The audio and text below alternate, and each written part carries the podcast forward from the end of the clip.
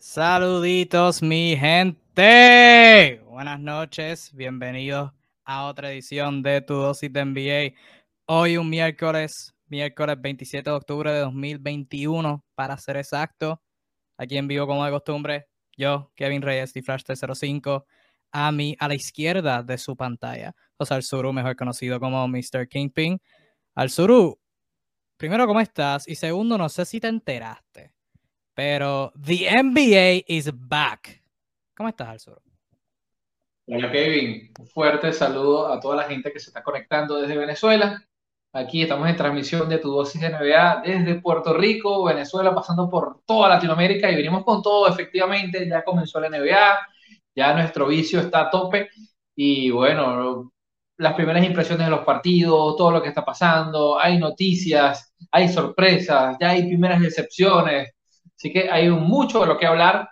Estoy seguro que al igual que nosotros, ustedes están expectantes a ver, qué sale hoy. Los invitamos a estar fuertes en los comentarios y no hay break. Comenzamos ya mismo, Kevin.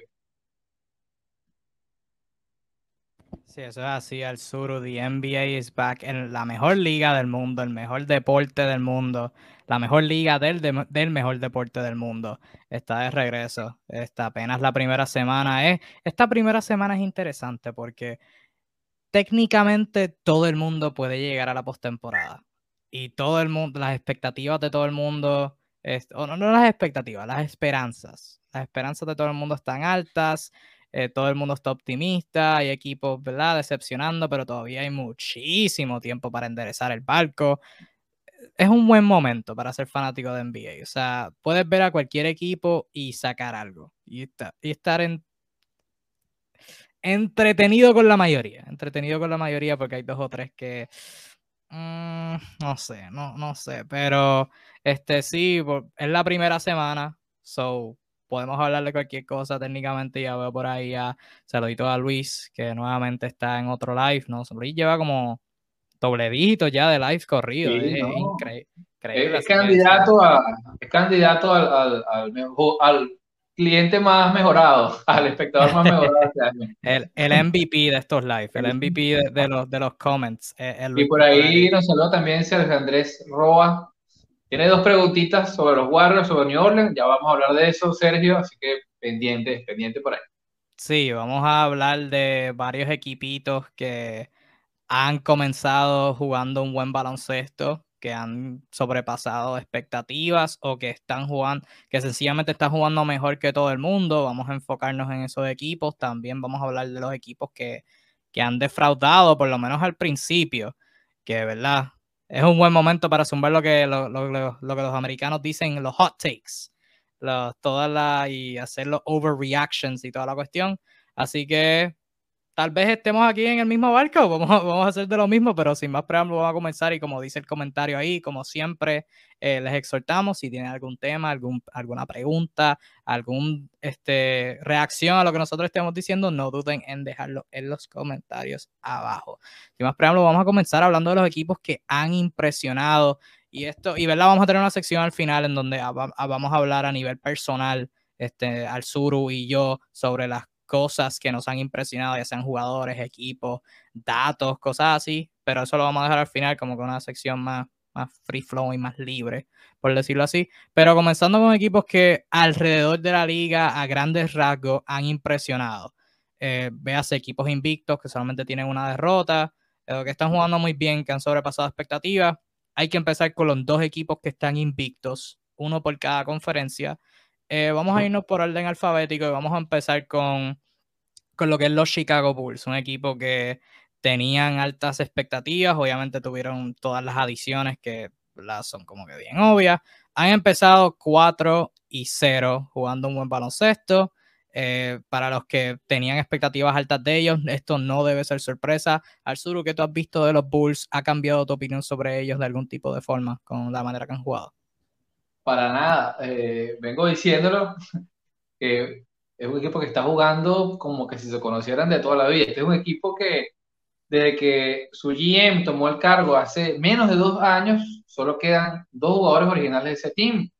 Eh, Zach Lavine y, Kobe White, que ni siquiera está jugando por estar lesionado. Y aún así, con todos estos nombres nuevos, esta gente juega como si se conoce de años. Este, hablábamos previamente, ¿no, Kevin, semanas atrás sobre el tema del preciso, donde, bueno, no hacer overreaction. Y yo te decía que más allá de eso, había una sensación que me da a mí de, de más allá del resultado, de que hay, un, hay una apuesta táctica muy de, de, conocimiento. Y el hecho que sea un equipo que tenga tan buenos pasadores de bola, no lo de las características de anotación, que es lo que a todo el mundo le encanta, sino la facilidad de cada quien darle el paso a otro, que me daba la impresión de que podían entenderse porque son jugadores que no son egoístas por sí mismos. Y no ha sido para menos. Este es un equipo que cuando ves las transiciones, eh, cómo logran las canastas, o sea, se tiran unas jugadas colectivas que son de, de videoteca, o sea, de videoteca, en lo que es el funcionamiento ofensivo de un equipo. Y en defensa no han desentonado.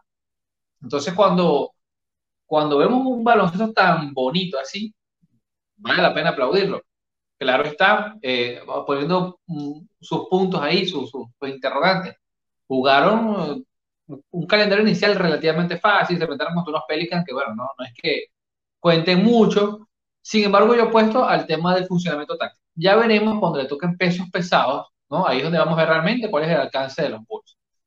Este muestreo de cuatro, de cuatro partidos apenas, bueno, tiene esa, esa circunstancia que no son quizás los rivales más fuerte. Pero lo cierto del caso es que están engranándose las piezas, le sirve como un excelente fogueo. Vemos a Zach Lavine poniéndose, poniendo su nombre desde ya en los posibles candidatos al MVP. No es una locura en este momento decir eso. Y sería una locura que si se mantiene sano no sea All-Star esta vez. Una auténtica locura. Un Dimar de Rosan haciendo de grandísimo jugador. Lo están dejando jugar su baloncesto de tiro de media distancia. Muy buen pasador. Busevich, que en teoría lucía como ha sacrificado, está haciendo sus números de toda la vida. Y desde el banco, los, una duda que teníamos, Kevin, era que, bueno, los jugadores eh, lucían un banco un poquito limitado, esos nombres nuevos que no son tan llamativos, los Dosumu, los Alice Johnson, están haciendo el trabajo muy bien, o sea, están jugando para los ni hablar de la reencarnación de Jordan, Alex, Caruso, Dios santo, todos los GM quieren fichar a Caruso por algo. Jugador tu way. Es, bello verlo jugar. este cariño que le tiene la gente no es casualidad. Entonces yo creo que hay muchos motivos para estar ilusionado en Chicago, una franquicia que ha pasado por mucho estos últimos años, no, siempre agradable. Y es muy bueno pensar que este es un equipo de playoff, tal cual como, y está para competir. Así que a primera, Kevin, sensaciones hermosas porque es un baloncesto bonito lo que practica. No sé si va a ser duradero, si tendrá tantas cuotas de desempeño, pero al menos al espectador que ama el baloncesto le regala un, espectáculo digno en estos cuatro, cuatro partidos de apenas esta naciente temporada. Sí, por mí han lucido bien, ¿verdad? Yo tengo dos, esto va por mí dos partes. Primero, sí han lucido bien. Sería irresponsable no, no establecer eso. Han lucido bastante bien. Eh, cuando obviamente Zach Lavin ha jugado brutal. Eh, DeMar DeRozan, los porcentajes no se ven tan bien, pero está fluyendo muy bien en cancha. Y pues eso, ¿verdad? Van cuatro juegos, ¿verdad? Es un small sample size, o sea que hay que darle tiempo, tiempo al tiempo. Hay que esperar que, que eventualmente eso se va a corregir. DeRozan es un excelente jugador. Por mí, no para, ¿verdad? Para no repetir lo que tú dijiste. Eh, me ha encantado lo que, lo que he visto de Lonzo Ball. Y Lonzo durante los años ha sido criticado por su falta de tiro, por su falta de ofensiva. Y puede ser mayormente porque lo obligaban a, a iniciar ofensiva. Quizás Lonzo Ball iniciando ofensiva en la mayoría de los contextos, pues no es la mejor situación para él cuando lo están obligando a crear eh, ofensiva cada rato, quizás en transición, cuando puede fluir, obviamente, al igual que Lamelo, este, primero que Lamelo, eh, puede hacer todo eso, flashy passes y toda la cuestión y poder crear, pero cuando la atención no está en él, cuando él es la cuarta opción ofensiva detrás de tres jugadores que han sido All-Stars, es, es, una bendición y él puede producir muy bien, este, sin mencionar el tiro. Se ve muchísimo más fluido, se, lo está tirando con confianza, que eso es una mayor diferencia y que hablaré ahorita de en la última sección de alguien que, algún un jugador joven que también está mejorando el tiro y porque, es porque lo está tirando con confianza. ¿verdad? Aparte de tener buena mecánica y tener tiros abiertos, la clave es tirarlo con confianza. y Lonzo lo está tirando con confianza y en efecto lo está anotando, pero lo principal que ha propulsado a los Bulls a un excelente comienzo ha sido su defensa eh, para cuantificar la defensa en un dato. Está en número 3 en puntos permitidos por juego, en 97.5. Y eso mayormente se debe a sus dos armadores principales, Alonso Ball, que lo acabo de, detallar, y a quien, a quien tú bien mencionaste, la reencarnación blanca de Michael Jordan, Alex Caruso. Eh, su defensa ha sido increíble. Eh, Caruso ha cerrado partidos y pues están jugando eh, fenomenal baloncesto y las piezas que, que en la profundidad que no se esperaba tanto, pues alguien como Javonte Green, aparte de Caruso obviamente, me han impresionado sus minutos. Y pues Patrick Williams, que te juro que yo, yo, pensé que estaba lesionado. Yo pensé que Patrick Williams estaba lesionado. Hablamos de él de estar lesionado. y, de, la nada el primer juego llevó el cuadro. Patrick Williams, yo. ¿Cuándo acá este tipo se puso saludable? O sea, eso me, me cogió de sorpresa, pero está jugando, está jugando muy bien. Ahora bien, la segunda parte. Contestando mi propia pregunta, no. Este equipo no ha cambiado nada eh, de lo que yo pienso de ellos pero yo no pensaba de ellos tan alto. O sea, en mis predicciones yo no los tenía top 5. Eh, sigo pensando lo mismo que la profundidad eventualmente este, no eh, los va a retar en cuestión de la consistencia eh, de, los, de los cuatro principales y su fit uno con el otro, pues todavía hay que ver. Y pues como tú brevemente detallaste, el calendario ha sido fácil. Y eso no debe ser crítica, porque el calendario no lo, no lo ponen ellos. Al contrario, han ganado juegos que tienen que ganar. Y eso en tiempos anteriores de los Bulls, tú no veías eso. Tú no veías a los Bulls ganando partidos que tenían que ganar. Y han ganado partidos que tienen que ganar. Para aquellos que, ¿verdad? Para ser específicos, jugaron contra los Pistons dos veces, que Detroit, uno, se espera que no sean buen equipo. Dos, están porque están reconstruyendo. Y dos, estaban sin Kate Cunningham, que todavía están sin Kate Cunningham. O sea que ya eso un poquito bien difícil.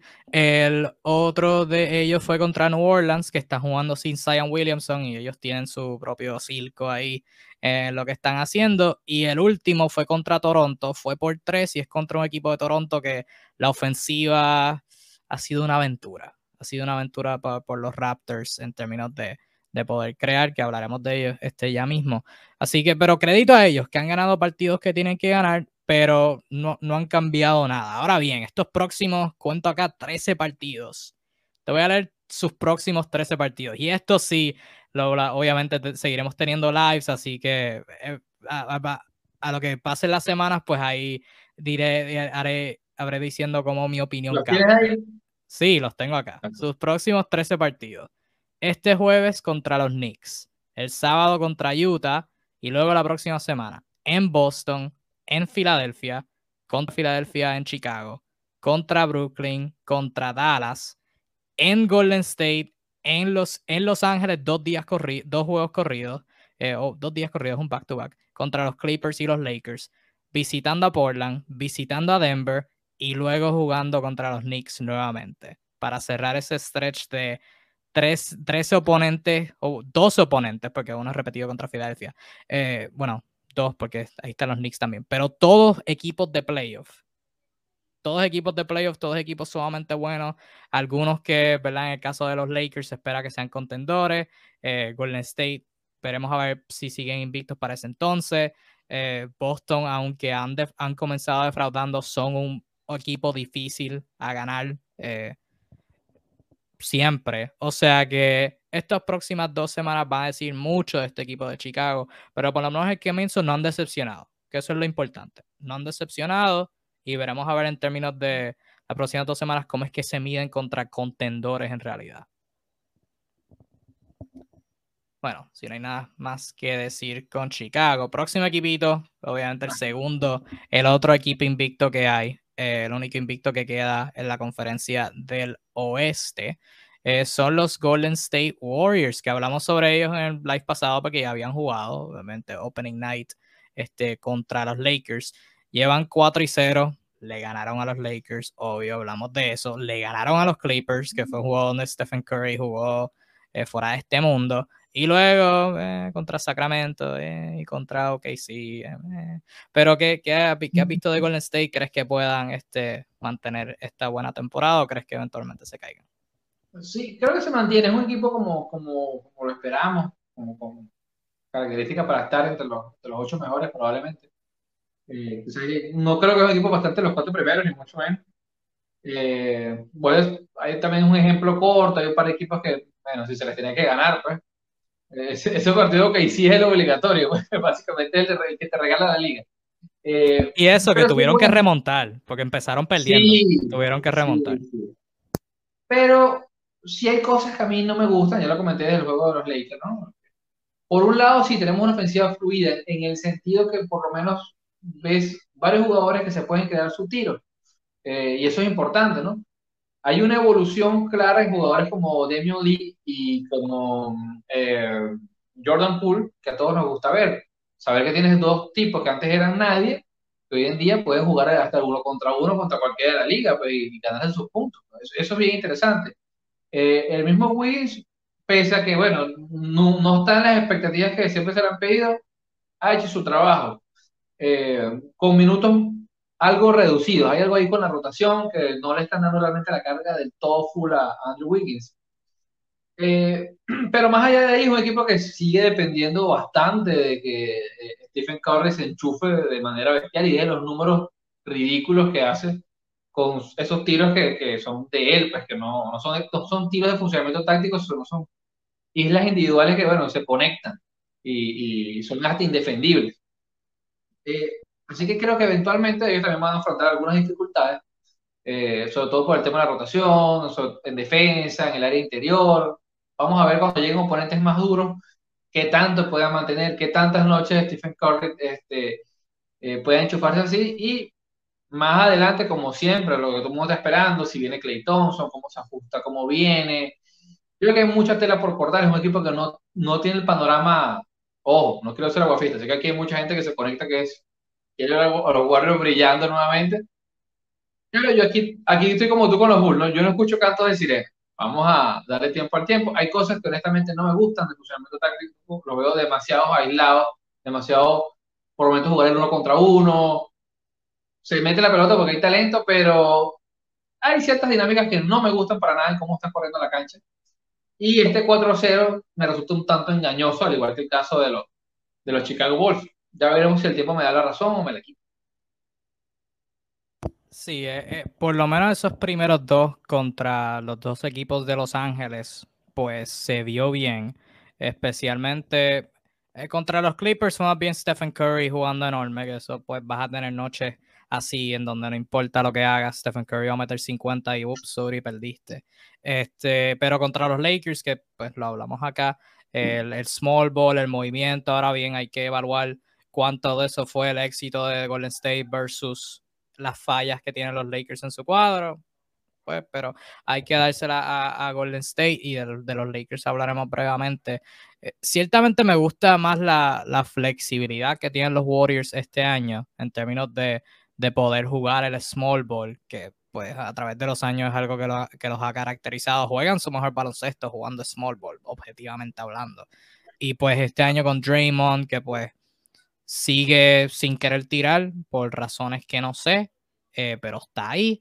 Y específicamente las adiciones de Bializa, el regreso de Iguadala, pues los permite poder jugar small, especialmente Bializa, que pues hace, hace cinco años hubiese sido un power forward regular o regularmente hablando, pero ya hoy en día pues como, como un centro que no defiende mucho, pero que se mueve muy bien en ofensiva, que es inteligente, eh, eso pues es su mejor rol y pues en Golden State, donde como mencionó Luis por ahí, todo el mundo toca el balón, especialmente esos, esos eh, cuadros de small ball, este, pueden, pueden fluir muy bien. Eh, pero ciertamente todavía hay que esperar que vuelva Clay. A este equipo le falta Clay, porque necesitan jugadores que puedan, que sean amenazas en ofensiva, porque tienen manejadores del balón. Draymond puede manejar el balón, obviamente Curry y Poole.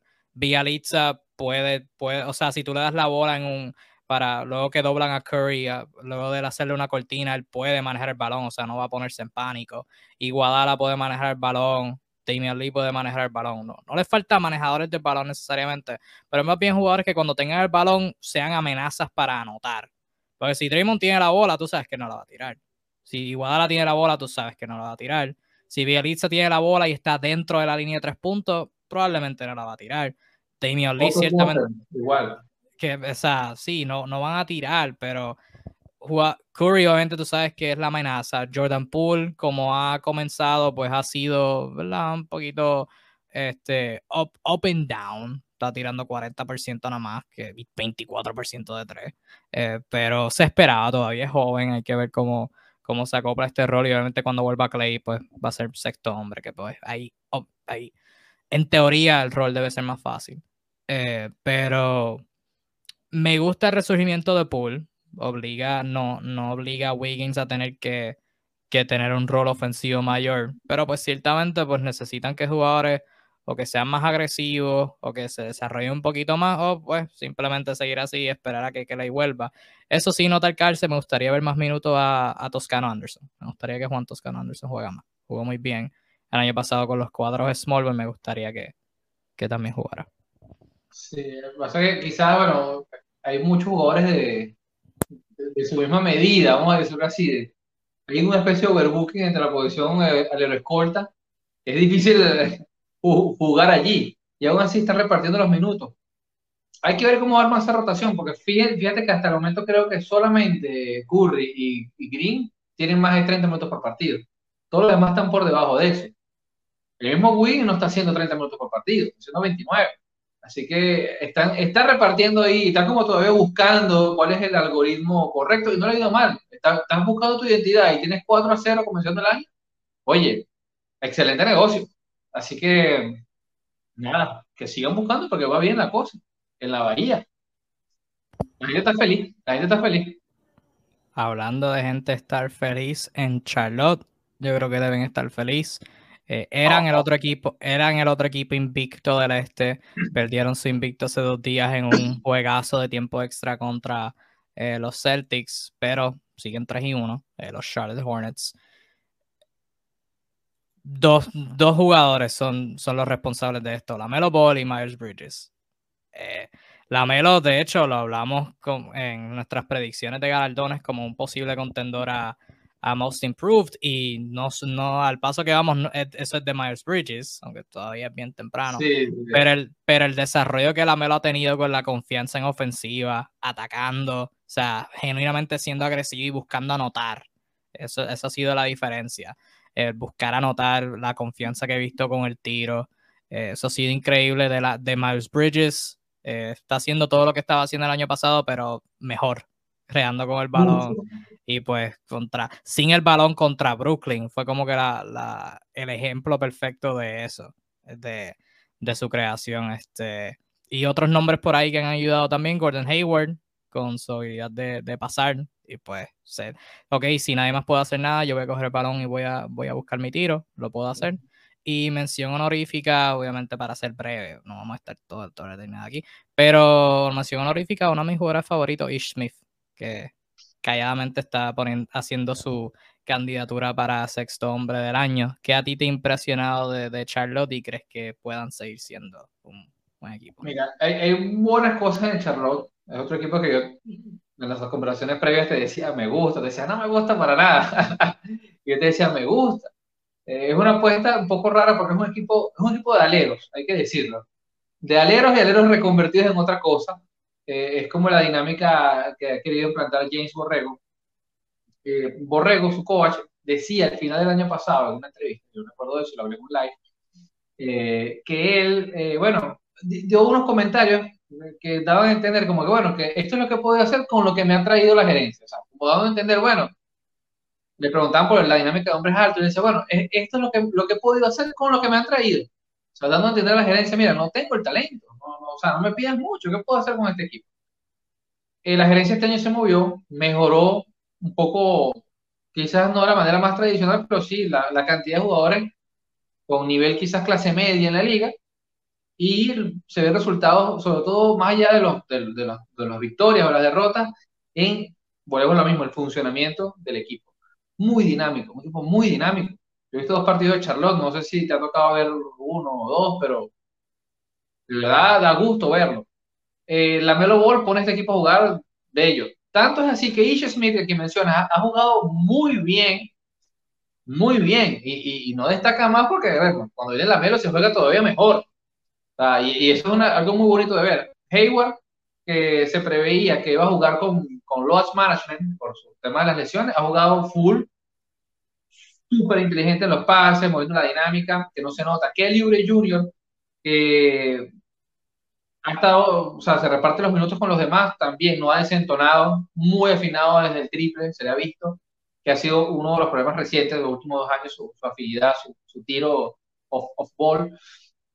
Eh, jugadores como Cody Martin, jugador de segundo año, el gemelo, que se le ha visto bien saliendo del banco.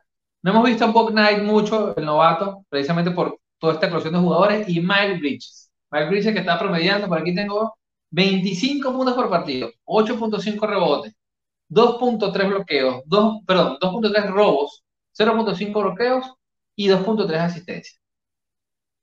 No mucho que decir. O sea, de momento es el most improved player de la liga. ¿Qué decir de Bridge? Ha mejorado todos los aspectos, tú lo has dicho. O sea, lo que él hacía bien ya lo hace, pero mejor, a un nivel superlativo, al menos estos cuatro partidos. Se le ve más pesado. Aumentó masa muscular. Un caso me parecido a Mitchell Robinson de los Knicks. O lo ves más ancho, y está usando su cuerpo de forma muy definida para conseguir el espacio, no solo a lo bestia, porque también lo hemos visto con dribles, entrando, escondiendo la bola. Eh, o sea, a mí me, impresiona mucho eh, lo, entusiasmado que lo he visto con, con, la manera de generarse puntos. Este, no se ve algo forzado, es algo, y el equipo le está dando los valores, que es algo muy bonito de ver. O sea, él está eclosionando en este momento y el equipo no rehuye. Una cosa que me gusta, que y quiero hablar rapidito de esto, es la dinámica de los centros. Ellos parten con Mason Plumlee, que no es un secreto que Plumlee, pese a no ser precisamente un centro top de la liga, es muy buen pasador de bola, lo cual le da más dinámica a lo que ya he hablado de todos estos jugadores. Sin embargo, el que lo reemplaza y le toca jugar muchos minutos brutales, sobre todo en defensa, como un enforcer, ha sido PJ Washington, otro alero reconvertido a centro por James Borrego, y no ha desentonado. Eh, por aquí tengo los minutos de PJ Washington, que son 23.3 por partido, nada más para salir del banco. Ha estado brutal, sobre todo en defensa, haciendo el trabajo sucio. Entonces, de momento es un equipo que todo el mundo está haciendo lo que tiene que hacer. Todo el mundo está trabajando. Y ojo, que aquí no está Terry Rossier, que no ha jugado mucho por, por problemas físicos. Habrá que ver una vez que esté ahí cómo se acomodan eso. Y Smith va a ser más sacrificado en esa situación. Pero en Charlotte, lo que se ha visto, mira, A1, Ah, uno, el partido con Boston fue una brutalidad de partido.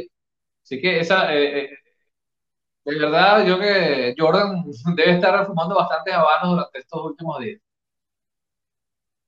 Sí, los, fanáticos de los Knicks también deben estar brincando eh, luego de la temporada de éxito que tuvieron el año pasado. Continúan jugando muy bien este año, llevan 3 y 1.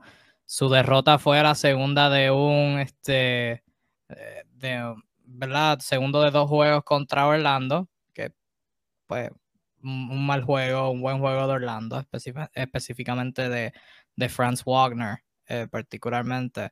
Eh, pero en el lado de los Knicks, ¿qué te ha impresionado y crees que, crees que el declive venga para los Knicks o crees que por segunda temporada consecutiva puedan ser un, un excelente equipo? No, impresionado es que no, Mm, hayan sumado estos jugadores más ofensivos y todo parecía estar mejor que antes. O sea, tú y yo lo hablábamos de que, bueno, el, más sacrificado era Randall en el sentido de que venía gente como ofensiva, iba a ser difícil replicar lo que ya hizo. Una situación el año pasado donde él tenía todas las bolas, bueno, se lo obligó a dar el máximo de su nivel y cargar con el equipo. En esta ocasión habría que ver esa, es, cómo, cómo se mantenían, eso esa fluidez en el juego y aquí hay jugadores ofensivos ya y todo el mundo está haciendo su trabajo eh, y no pasa nada. O sea, si hay uno que se ha sacrificado en todo caso, ha sido RJ Barrett, que es el que ha, cedido su cuota de balones, su cuota de tiros y se ha convertido en un excelente defensor. Sus medidas, que son buenas para hacer una respuesta eh, lo hemos visto muy activo, no tanto en el robando, dando tapones, sino haciendo el trabajo también de enforcer, de ir a la marca, de sacrificarse, muy salvando la distancia, como el Patrick Williams que vemos en, los Bulls. Me llama mucho la atención que Tíbodo, que esto no, es secreto que su fuerte es la defensa, haya convencido a estos jugadores a, un jugador que viene a la liga como, como un tipo ofensivo, es un segundo de su draft. Ah, mira, aquí se viene a defender. O sea, ya hay cuatro tipos por delante que meten la pelota. Eh, por lo demás, Randall brillando como siempre. Mitchell Robinson viendo más minutos. O sea, como muchos queríamos verlo como un titular más indiscutible. Sigue lidiando con el tema de, las faltas personales, que es un dolor de cabeza con él, pero está haciendo de ancla defensiva muy bien. Muy bien. Eh, este es un equipo que sigue defendiendo a gran nivel, pero ahora con enchufe de la pelota. Así que a mí no me, no me molesta para nada. Creo que esto, estos Knicks están bien interesantes y, si todo se mantiene así, sin lugar a dudas van a ser un dolor de cabeza. Eh, mención especial para Evan Fournier, que también se le ha visto bastante enchufadito con la bola. Eh, jugador que está llegando con bueno, sus 30 años en un buen momento, luego de una temporada algo atípica con los cambios, con su paso por, por los Celtics. La Gran Manzana también pareciera. Los fanáticos están locos, Kevin. En Nueva York los fanáticos están celebrando como si hubiesen ganado el campeonato. Ojalá no se les pinche esa burbuja. Pero sí, me gusta muchísimo cómo está funcionando eh, los Knicks de. Pareciera que Tom consiguió su casa.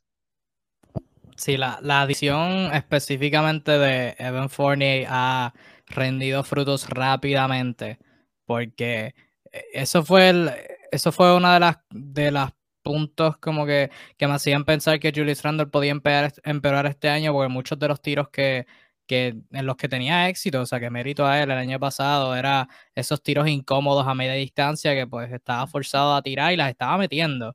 Y este año no los ha tenido que tirar, porque una vez lo doblan, puede hacer el pase y tiene tiradores alrededor de él. O sea, Ben Fournier ha sido matador, especialmente ayer. Eh, tuvieron varias conexiones de Randall encontrando a Fournier solo de tres, que ayer fue una victoria vía paliza contra Filadelfia. Eh, y me, ha encantado e, ese flow. Mi única, eh, antes de entrar a mi única preocupación, eh, me, me, han impresionado los minutos de Mitchell Robinson. Uno, ojalá no se lesione, porque ahora mismo los Knicks todavía no han regresado Touch Gibson y tuvieron sin Ernest Noel, o sea que él era el único centro así este, en, el que podían depender. Y eso iba a ser bien interesante cuando vuelvan, porque sabemos que Noel es bueno y Tom Thibodeau le encanta Touch Gibson, o sea que van a jugar. Y estoy bien interesado en ver cómo funciona la dinámica una vez ellos regresen en relación a Obi Toppin, porque Obi Toppin, los números no son nada, wow, así fuera el otro mundo, pero ha producido. El año pasado no estaba produciendo. Eh, tampoco le daba mucha oportunidad, vamos a ser honestos pero no estaba produciendo. Este año está produciendo. Está jugando minutos con, con Randall jugando centro, entra para sustituirlo jugando de, suplente, power forward, y está jugando muy bien. Está jugando muy bien. El tiro no se ve nada mal, la actividad se ve bien, la energía, rodeando duro, defendiendo, o sea que está jugando muy bien. No, no me gustaría que perdiera minutos cuando Noel y Gibson vuelvan, que posiblemente va, va, va a perderlos porque Touch Gibson, a pesar de tener 70, Tom Thibodeau le encanta. Eh, le encanta su dosis de Touch Gibson. Así que. Eh, sí, ve lo que, dice, lo que dice ahí. Eh, le encanta su dosis de Touch Gibson, así que va, va a ser bien interesante una vez eso pase. En términos de la ofensiva, me gustaría ver cómo Kemba Walker se continúa acoplando al equipo los primeros tres partidos no intentó más de 10 tiros. Y pues e, es, bueno porque no está forzando nada. Y pues está, está dejando que el juego venga a él, que es buen, es buen concepto. Pero pues eventualmente es la tercera opción del equipo. Derrick Rose con todos los problemas que ha tenido. Ha jugado muy bien al principio, pero no vas a querer que Derrick Rose, no vas a, tener, no vas a querer depender de Derrick, Rose, de Derrick Rose toda la temporada. Si eventualmente quiero ver algo de Kemba, ayer metió 19 y pues tuvo sus momentos de eh, contra Filadelfia para ayudar a, extender la ventaja. Así que ojalá eh, ayer haya sido el principio de, una racha este, para Mr. Walker. Eh, los otros, el otro equipo que ha impresionado. Este equipo está 2 y 2. Este equipo está 2 y 2. Pero es un, es un 2 y 2 impresionante. Empezaron 0 y 2 con derrotas contra Memphis, y contra Charlotte, que están invictos, y Memphis también ha sido impresionante para comenzar. Pero le ganaron, ganaron juegos contra Atlanta, que es un buenísimo equipo. Y luego le ganaron a Denver en Denver. Estamos hablando nada más y nada menos que los Cleveland Cavaliers, que a pesar de tener 40 mil aproximadamente pre votes, han jugado muy buen baloncesto. Este, solamente tres cositas que recalcar. Eh, FIBA Rubio ha tenido que, venir y FIBA Rubio está jugando muy bien. Darius Garland se lesionó y Rubio dijo, está bien, voy a ser la primera opción del equipo, no me importa. Y está jugando muy bien, así que mucho mérito a él. Y habían dudas sobre el encaje de Van Mobley y Jared Allen. Ambos están jugando muy bien. Eh, Jared Allen no falla, literalmente no, no falla, le dan el balón una flotadora, un, un ganchito en la pintura, no falla, obviamente la defensa ya sabemos la que hay.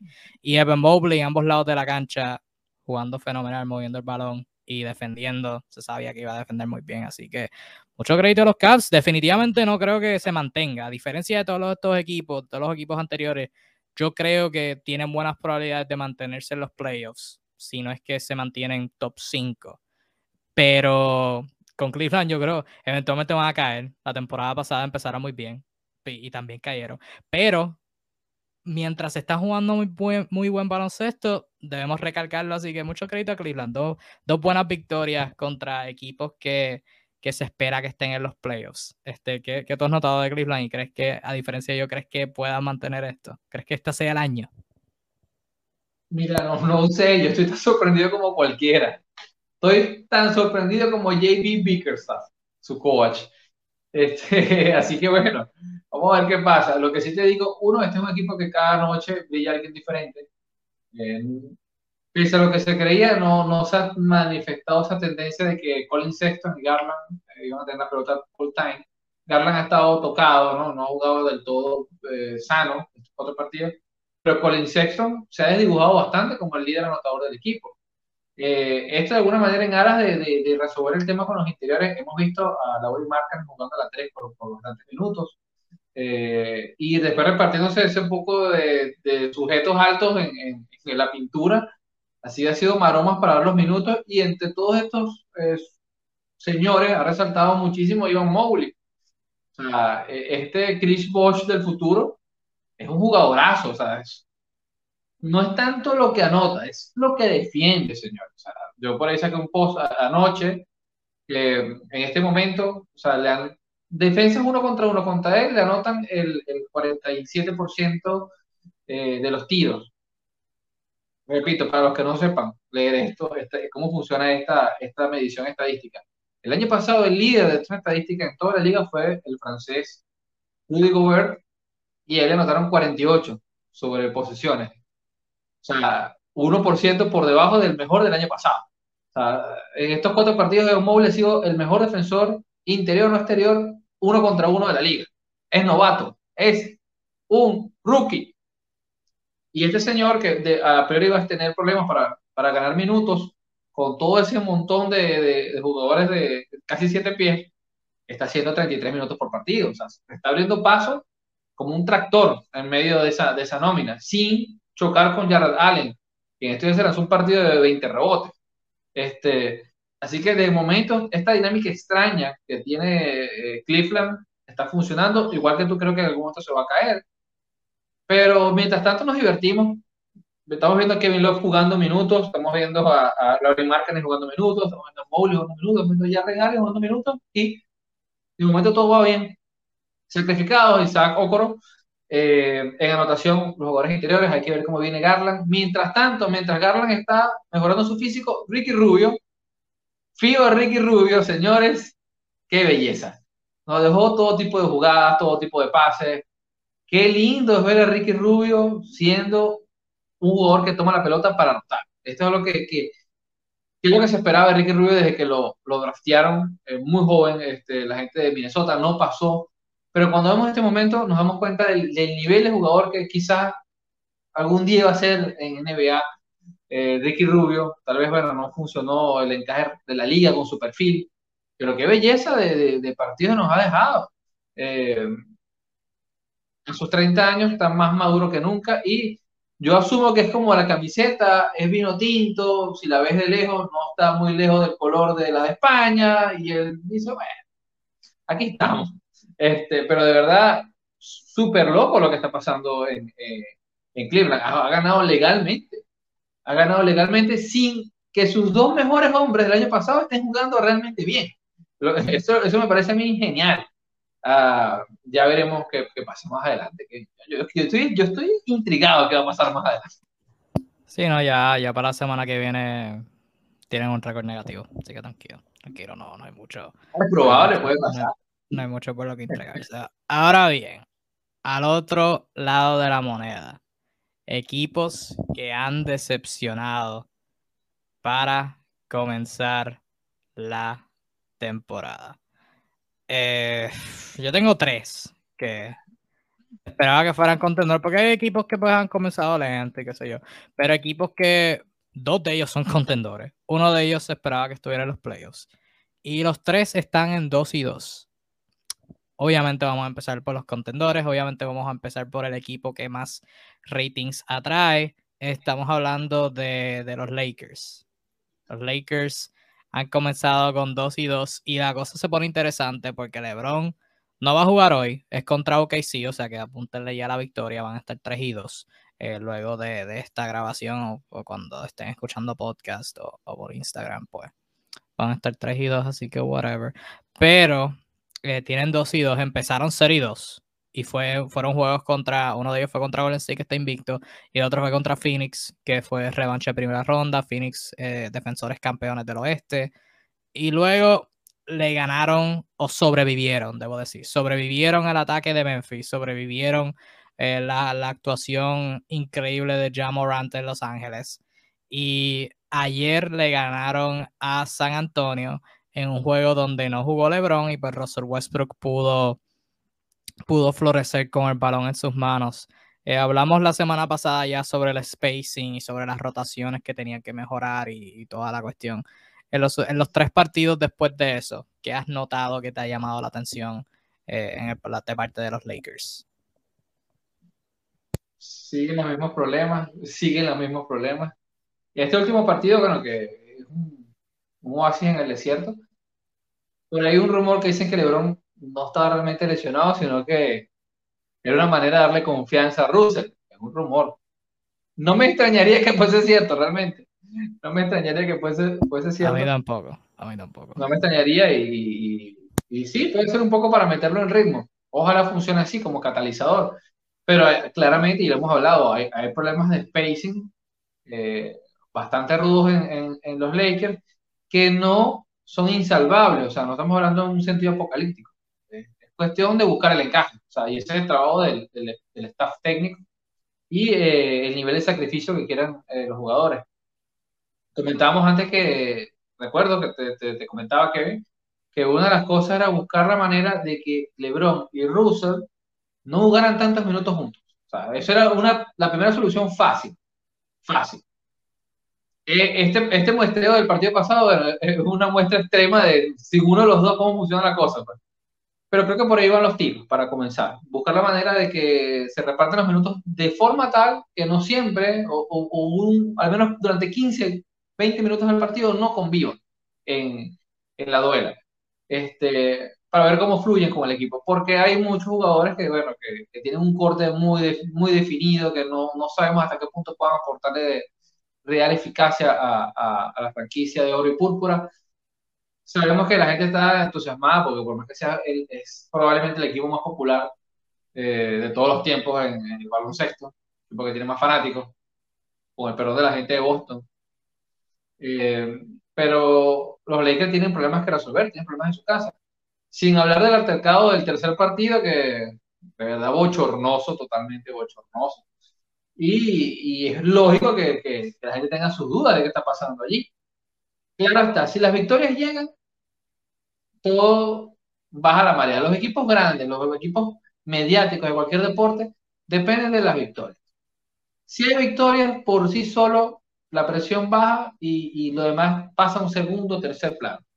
Si las victorias no están, te van a ver hasta el último defecto. Y estas son, o sea, lo que son los Lakers, lo que son los Yankees en el béisbol, lo que son, lo que es el Real Madrid en el fútbol, es el mismo esquema. Hay mucha presión alrededor, y tiene que buscar el encaje. Es eso o perecer. Aquí no hay términos medios, aquí es extremo todo. Así que bueno, eh, yo no sé qué comentarios tienes tú, pero yo sigo con las mismas dudas, hasta no ver a, los dos hombres pasadores en, en, cancha y que eso fluya por sí mismo, me quedaré con las mismas dudas.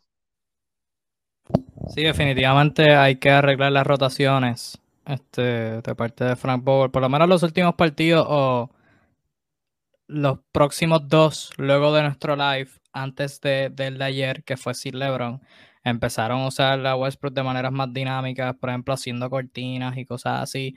LeBron haciendo cortinas para Westbrook, o sea que como que involucrarlo, involucrarlo de diferentes maneras. O sea, mi, mi cosa es sacarlo de, la, de las esquinas cuando LeBron tenga la bola, porque ya el hombre puede venir a la tirada libre y pues le cierran la habilidad de penetrar a LeBron.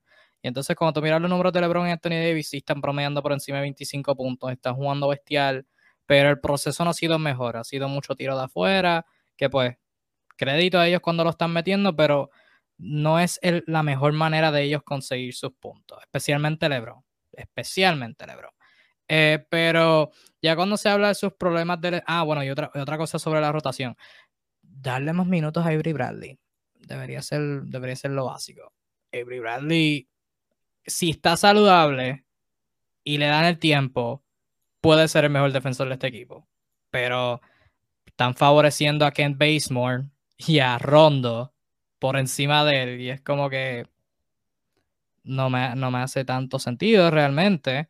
Eh, o sea, el juego, específicamente hablando del juego contra Memphis, que fue uno que sobrevivieron, que no, no debieron de haber ganado, pero de alguna manera lo ganaron. Eh, salud. Y Jamorant estaba destrozando a, a Ken Basemore, o sea, estaba haciendo lo que él le daba la gana con él. Entonces en una Avery Bradley entró, pero imagínate, está frío, no puedo hacer nada, Jamorant ya está caliente, es como que no sé qué puede, hacer, qué puede pasar ahí, así que eso me gustaría que, que lo arreglaran. Y los minutos con DeAndre Jordan. Eh, lamento informarle a quien piense lo contrario, a quien debata lo contrario, no sé cómo. Pero el, el tiempo de DeAndre Jordan ser una pieza clave una rotación se acabó. De verdad. Eh, lamento, lamento hacer el anuncio, breaking news, pero DeAndre Jordan no, no le queda. No, no le queda. No le queda. Va ser centro regular, va a ser suplente quizás con pinza, quizás siete minutos a la vez y cuidado pero no, o sea, no, no, no le queda. Y entonces, especialmente en este equipo, él no hace nada. O sea, pues, Basemore es un tirador, LeBron Anthony están manejando el balón, Westbrook está ahí y DeAndre Jordan está sentado cerca de la línea tirada libre sin poder hacer nada. O sea, no, no hace nada. DeAndre Jordan tiene, hay que conseguirse otro centro porque no creo que Dwight Howard pueda ser regular de este equipo.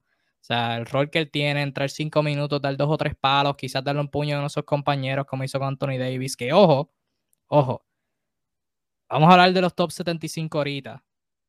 Anthony Davis fue uno de los 75, Dwight Howard no. Así que quizás, quizás la pelea pudo haber sido por eso. No sé, no sé, quizás. Pero tiene que conseguirse otro centro. Y esto lo hablamos en el off-season. No tenían que ser, no, no, debían de haber salido de Marc Gasol. Aunque no sé si Marc Gasol se quiso retirar, porque está por allá por España, no sé. Eh, pero tiene que conseguirse otro centro. Que Dwight Howard siga de suplente, de Andre Jordan, de verdad, de pana. O sea, asumo que es buena persona, pero no. O sea, por favor, no, no más tiempo para DeAndre Jordan. Eh, quiero ver cómo se, aunque hoy es con pinza, porque es contra OKC, pero hoy vuelve Wayne Ellington. Y yo creo que Wayne Ellington le resuelve bastante. Wayne Ellington no es el salvador del equipo, o sea, no, no para tanto, pero, le, pero le resuelve problemas. Es, un es el mejor tirador que hay en el equipo y no es discutible realmente. Wayne Ellington es un francotirador, obviamente en Detroit, por lo menos para la segunda mitad, pues ya, ya estaban reconstruyendo, o sea, el rol no era para él, eran para los jóvenes, pero él tuvo un stretch en Detroit y en años anteriores, notablemente con Miami, pues todos los multitud de equipos que han estado, Wayne Ellington puede tirar. Y cuando estás jugando con LeBron, que es uno de los mejores pasadores, tú vas a tener oportunidades de tiro. O sea que me, me interesa ver cómo, Wayne cómo encajan a Wayne Ellington a toda esta ecuación, eh, especialmente cuando estén saludables. Hoy es contra OKC, uno, dos, no, no está LeBron, así que Westbrook va a tener más oportunidades de manejo, o sea que asumo que hoy pues va a haber, va a ser un, Wellington va a tener un buen jueguito, buen jueguito Así que creo que Wayne le resuelve problemas y cuando vuelva Risa es un tirador extra, eh, un defensor extra, aunque pues no quieres depender de él para hacer ambas, pero lo puede hacer. O sea que hay que también hay que esperar que se pongan saludables y pues que jueguen un tiempito, pero pues todavía hay, hay bastantes más preguntas que contestaciones a través de cuatro partidos. Es como que bien rarito. Eh, luego de ellos, vamos a hablar ah. de los Brooklyn Nets, que están 2 y 2. Y de hecho, chequeé el score ahorita, déjame ver si sigue igual. Los Brooklyn Nets, al momento que estamos hablando, están jugando contra Miami y están perdiendo. 29 a 22 a principios del segundo quarter. Así que, y James Harden, una de las cosas de las que quiero hablar ahora, eh, lleva cero puntos. y está en el segundo quarter. Eh, los Brooklyn Nets tienen marca de 2 y 2. Los Nets están perdiendo ahora contra Miami, todavía es temprano. Así que pueden remontar. Pero obviamente Opening Night fueron destrozados, aniquilados, eh, de todo por los Bucks. hicieron una remontada contra Filadelfia en el cuarto parcial. Luego fueron destrozados contra, por Charlotte. Eh, su última victoria fue contra Washington. eh, ok. Eh, antes de darte el turno, ya que lo mencioné, quiero hablar de él. James Harden, yo no sé qué le pasa a James Harden. Yo, yo no sé qué le pasa a James Harden. 17 puntos, 7 rebotes, 8 asistencias. Ok, esos son buenos números. Pero uno, tú eres James Harden. Tú eres James Harden. Dice, eso era lo que él promediaba cuando era sexto hombre o sea, dice, necesito números de superestrella, especialmente si no está Kyrie Irving. Y mirando los porcentajes, 36% del campo, 32 en triples. Y en tiradas libres solamente está promediando 3. Y ahorita quiero hablar sobre la, la regla de, los de las tiradas libres, porque tengo los datos y es bien interesante eso. Yo no esperaba que lo afectara tanto, pero al parecer no sirve sin tiradas libres, o sea, de, de 11 consistentemente bajo a 3, pero fuera de las tiradas libres, fuera de las tiradas libres, yo creo que en general ha sido un struggle para James Harden. Eh, no lo he notado muy agresivo, no sé si hay gente diciendo que, que está, quizás está sobrepeso, cosas así, yo no sé, no voy, a, no voy a asumir sobre esas cosas, lo que sí voy a decir es que no está muy agresivo, está dependiendo demasiado de lo que es el floater, no está consiguiendo sus tiros step back con, con la misma intensidad, si eso hace sentido. Cuando penetra está buscando mucho pasar y pues James Harden lo distingue ser buen pasador, pero la cosa que hace de Harden único es la habilidad de ser el pasador y también conseguir su tiro. Ahora mismo está haciendo demasiado de, conseguir eh, a otros.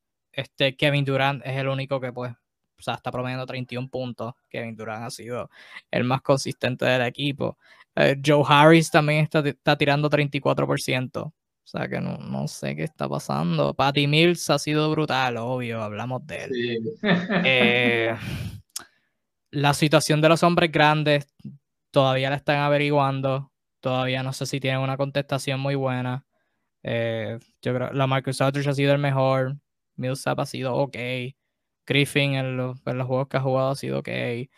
Claxton ha sido no ha sido terrible, pero ha sido malo. De verdad, no me, no ha impresionado ni Claxton de la manera que, esperaba que me, sorprendiera o que me, este, que me impresionara, debo decir. Básicamente, todo el mundo, todo el mundo en Brooklyn que no se llame Patty Mills, Kevin Durant o Bruce Brown cuando lo están jugando, deja y LeMarcus Aldridge en ese cuarto quarter contra Filadelfia, deja mucho por desear. Voy a, decir eso. Eh, ¿qué, te, ha parecido las actuaciones de Brooklyn? Eh, este, de todos los equipos que, hemos visto, ya hay que decirlo, este sí es preocupante. El primer partido lo vamos a pasar, ¿no? Pero ya hay cosas que empiezan a ver que, parecen tornarse en, ese tipo de problemas que son para toda la temporada.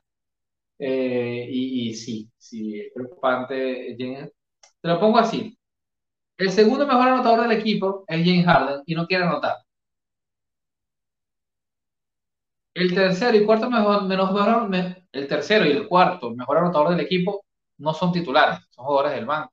Patty Mills, Marcus Aldrich. ¿Qué pasa con el resto? O sea, mm, no está funcionando, no está funcionando la química ofensiva del equipo. Eh, pesa mucho por Harden, porque Harden quiere buscar a los demás y, ok, pero se supone que también es un tipo talentoso, los porcentajes son horribles. Eh, no está haciendo su juego, principalmente eso, no está haciendo su juego. Eh, yo comentaba antes que, que, me preocupaba, bueno, el tema de la nueva regla, que tanto le va a afectar a él, porque buena parte de sus puntos era con ese tipo de contacto. Y él me decía, no, pero es que él también deja el brazo. Y yo, no, bueno, sí, pero eso es parte de la misma, porque tú haces fakes para lograr unas cosas. Si tú no tienes el fake eh, shot, no intentas lo otro, porque nadie te va a comprar ese, ese, esa jugada. Entonces, efectivamente, sí, y bastante que lo ha afectado. Estamos hablando de, en una situación ideal para que él explote su ofensiva, va para abajo. O sea, y esto es, a esta altura, por como se ha visto, más allá de lo del gordito, yo no espero mucho de lo del gordo porque eso no es nuevo. James Harden no es un tipo precisamente que cuide tanto su físico. Pero en este punto sí empiezo a preocuparme porque el equipo no está carburando como debería. Hemos visto un Kevin Durant modo MVP monumental, cargando el equipo, haciendo de superhombre, y aún así no ha funcionado. Claramente el equipo necesita ayuda. Una cosa que me baja en esta condición, que me sigue haciendo ruido, es que no le den chance a Cam Thomas más minutos. No hago nada por más que sea novato, o sea, el tipo por lo menos tiene tiro, dale chance, ya lo estás, perdiendo, ¿qué tanto? Eh, eh, Joe Harris no está atinado, que es el, mejor tirador en estático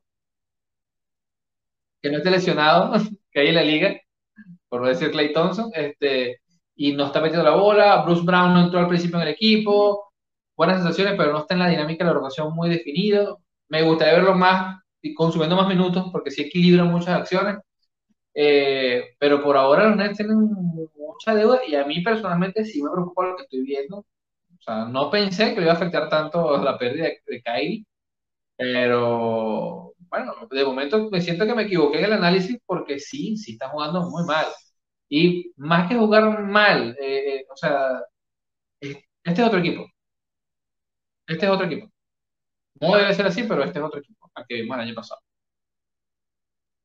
Sí, realmente cuando, cuando tienen a Kyrie, o sea, pueden tener el lujo de que uno de los jugadores buenos no está jugando muy bien, pero, o sea, del Big Three hablando, pero tienes a los otros, a los otros que pueden jugar este fenomenal baloncesto. Aquí solamente tienes a dos, y si uno de ellos no está jugando muy bien, y el, aunque uno esté jugando a nivel MVP, vas a necesitar del segundo. Y el segundo, James Harden, no, no está produciendo lo que, lo que debería estar y pues este, ahí ha visto un poquito de problemas. El otro equipo que empezaron 0 y 2, han ganado sus últimos dos, pero no es al mismo nivel impresionante de, Cleveland. Eh, son los Boston Celtics. Los Celtics comenzaron su primera derrota siendo en Nueva York con un juegazo el el miércoles luego de Opening Night, el miércoles que grabamos el, el predio live. Luego tuvieron una derrota asquerosa contra Toronto, un equipo que no tiene la mejor ofensiva este año en términos de media cancha y completamente aniquilaron a los Celtics y los Celtics no pudieron hacer nada al respecto, pero eh, Boston enderezó eso, la ganaron un juego a Houston en Houston y luego ayer o antes de ayer debo decir, le ganaron a Charlotte en overtime. Juegas en overtime. Así que un mixed bag ahí. ¿Qué te llevas de Boston a través de sus primeros cuatro partidos? ¿Un pensamiento positivo o un pensamiento negativo? La sensación de, ver lo mismo. Te digo, hay algo que, que, yo aspiraba de este cambio de coach, era a volver a ver ofensiva por turnos. Es una dinámica muy old school, donde tú tienes dos jugadores, sencillamente les designas que ellos van a tomar los tiros. Este, es bastante previsible y es un tipo de baloncesto donde tú dependes mucho del talento individual. Eh, pasando Brad Stevens a la gerencia y trayendo a Yudoka, un acólito de Popovich, que un año como asistente, que se prevé que tiene una mentalidad diferente, incluso con decisiones un poco raras como poner al Horford como titular, que eso es de las pocas cosas que aplaudo, ¿no? que he visto por lo demás, ofrecía por turnos otra vez. O sea, cualquier equipo que le juegue a Boston sabe que Tatum va a tener la bola mil veces en jugadas en isolation y que Jalen Brown va a hacer también su otra parte. Y todo lo demás, bueno, variará un poco. Pero ahí, ahí, ahí se va la mitad de toda la ofensiva del equipo. Eh, y eso me genera mucho ruido. Yo sé que a todo, el mundo le gusta el baloncesto, las estrellas, los juegos de tiro, y es chévere ver estos partidos de 40 puntos, de 30 puntos. Pero a mí, a mí en lo personal no me dicen nada. O sea, me dicen que hay un tipo muy talentoso que quiere tirar todos los balones posibles. Y hay muchas jugadas que enteramente son de dos jugadores queriendo ser Jordan. Y esto durante, por lo menos para mí, que no sé si te pasa, ¿no? Ver esto durante 48 minutos por partido me, no me complace, me decepciona, porque no me dicen nada del equipo. O sea, no me dice absolutamente nada del equipo. Eh, pero ahora estoy queriendo ver más. Se ha hablado algunas cositas, como, bueno, Grant Williams viendo mejores minutos que, que, la, en otras situaciones. Eh, Dennis Schroeder sí, bueno, de momento está dando buenas sensaciones en, su función de traer eh, minutos locos, pero además es lo mismo. Eh, lo poco que tú ves que juega Smart es lanzando esos funestos tiros que, Dios mío, no puede ser que un tipo que tiene ya casi 10 años en la liga siga haciendo la misma cosa otra vez y, lo acabas de robar con un dinero y nadie le diga, nadie tiene los testículos en Boston para decirle, no tomes esos tiros. Esos tiros ni siquiera son de G-League. Son malísimos tiros, son tiros de ver en ligas regionales. O sea, disculpe si me exaspero, pero es que uno ve partidos y ve cosas y dice, esto no es de nivel NBA. yo sé que eres muy buen defensa y todo lo demás, pero es que no tiene sentido. Entonces, ahí yo creo que Boston tiene mucho trabajo para hacer como equipo. O sea, sigo sin ver una propuesta de los Celtics colectiva.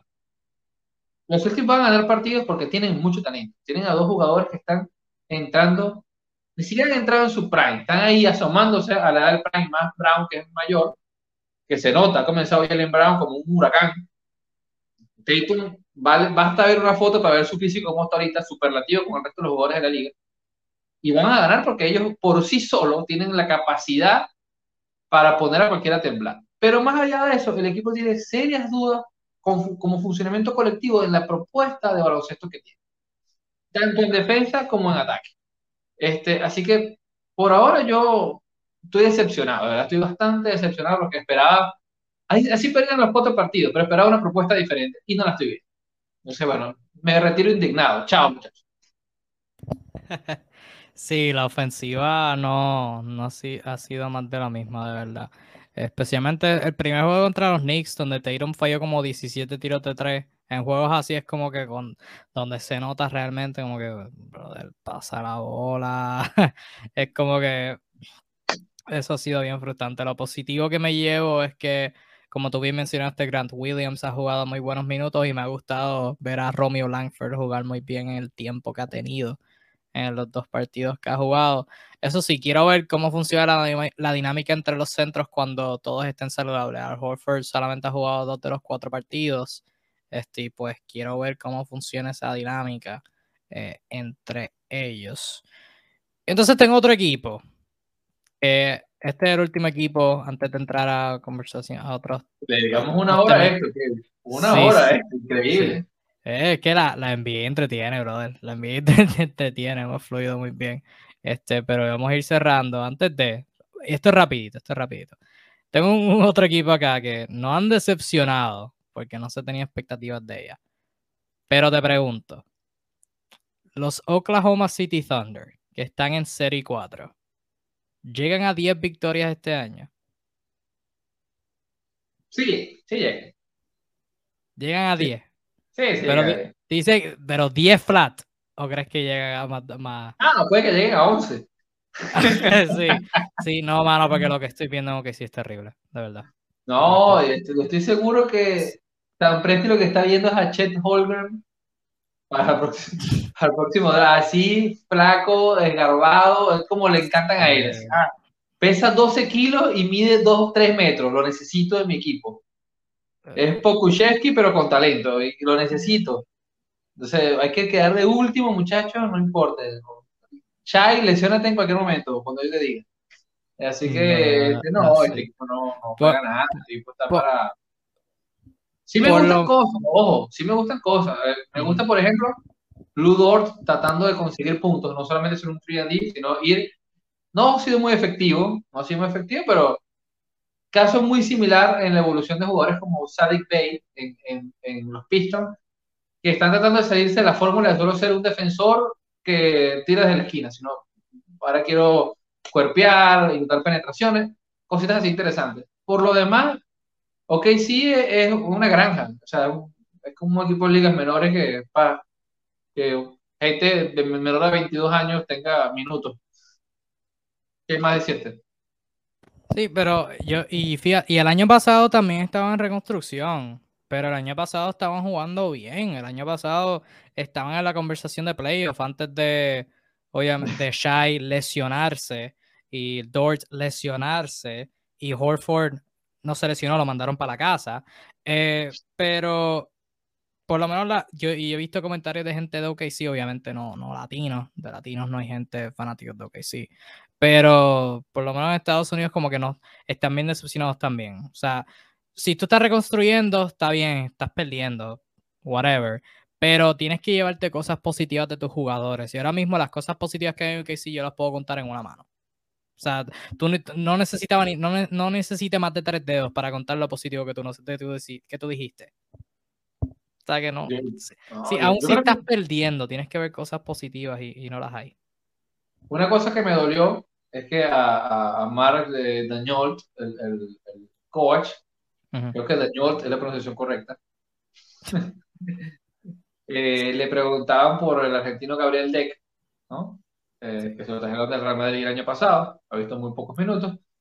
Y me da risa porque dice, bueno, es un jugador que tiene que trabajar mucho, que todavía no está al nivel de la rotación. Y yo, por Dios, este jugador ha hecho lo que va a en FIBA, ha jugado con el Real Madrid, con un excelente nivel, tiene más edad que todos estos chamacos, tiene 27 años, físicamente es muy diferente al resto. O sea, no tiene talento para estar en una rotación, la rotación más mediocre de la NBA. O sea, uno, es una falta de respeto al jugador. Dos, o sea, dime que quieres perder y ya, mira, no, yo lo que entendí fue, es muy bueno y no a lo mejor si lo leemos al revés. O sea, cuando dicen, no, no tiene el nivel de, que, que le estoy exigiendo la rotación, es como no gusta. Es el caso del ingeniero que va a pedir un trabajo de, de McDonald's y le dice, bueno, está, está sobrecalificado para este puesto, hermano. lo siento. Eh, yo creo, creo, que aquí estamos para perder. Este es un equipo tanquero, tanquero, o sea, al mil por mil. Sí, la, el criterio de la rotación de OKC es, aparte de Shea, no puede haber nadie más bueno. Shea es el único bueno que podemos tener. Y a ese le damos 30 juegos y después lo mandamos para la casa con el cheque, con el resto del cheque. Está bien, todo está bien. Bueno, antes de, cerrar, eh, cositas rápidas que te han impresionado alrededor de la liga. Vamos a empezar este segmento y vamos a ver cómo nos va a través de, las próximas semanas. Eh, lo que es los equipos, jugadores y datos de la semana, cosas que individualmente te han impresionado. Yo voy a comenzar porque entré a Twitter y lo primero que me salió sin vacilar fue este dato. Eh, y va atado a un jugador del que quiero hablar. Y el dato es que John Morant, en lo que va de temporada, tiene 62 puntos en la pintura. A través de los últimos 25 años, así lee el dato, cortesía de Matt Williams sobre los últimos 25 años, solamente dos otros jugadores, solamente dos jugadores han anotado más de 60 puntos en la pintura en sus primeros tres juegos de la temporada. Uno es Shaquille O'Neal y el otro es Giannis Antetokounmpo. Jugador, Shaq de 7 pies, jugador más dominante de la pintura. Giannis que luego de Shaq es quizás el jugador más dominante de la pintura.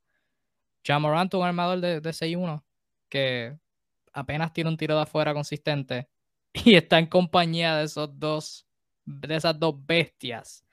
Y este, ya Morant en lo que va de tres juegos de Memphis. Memphis tiene dos y uno, han, han sido sorprendentes.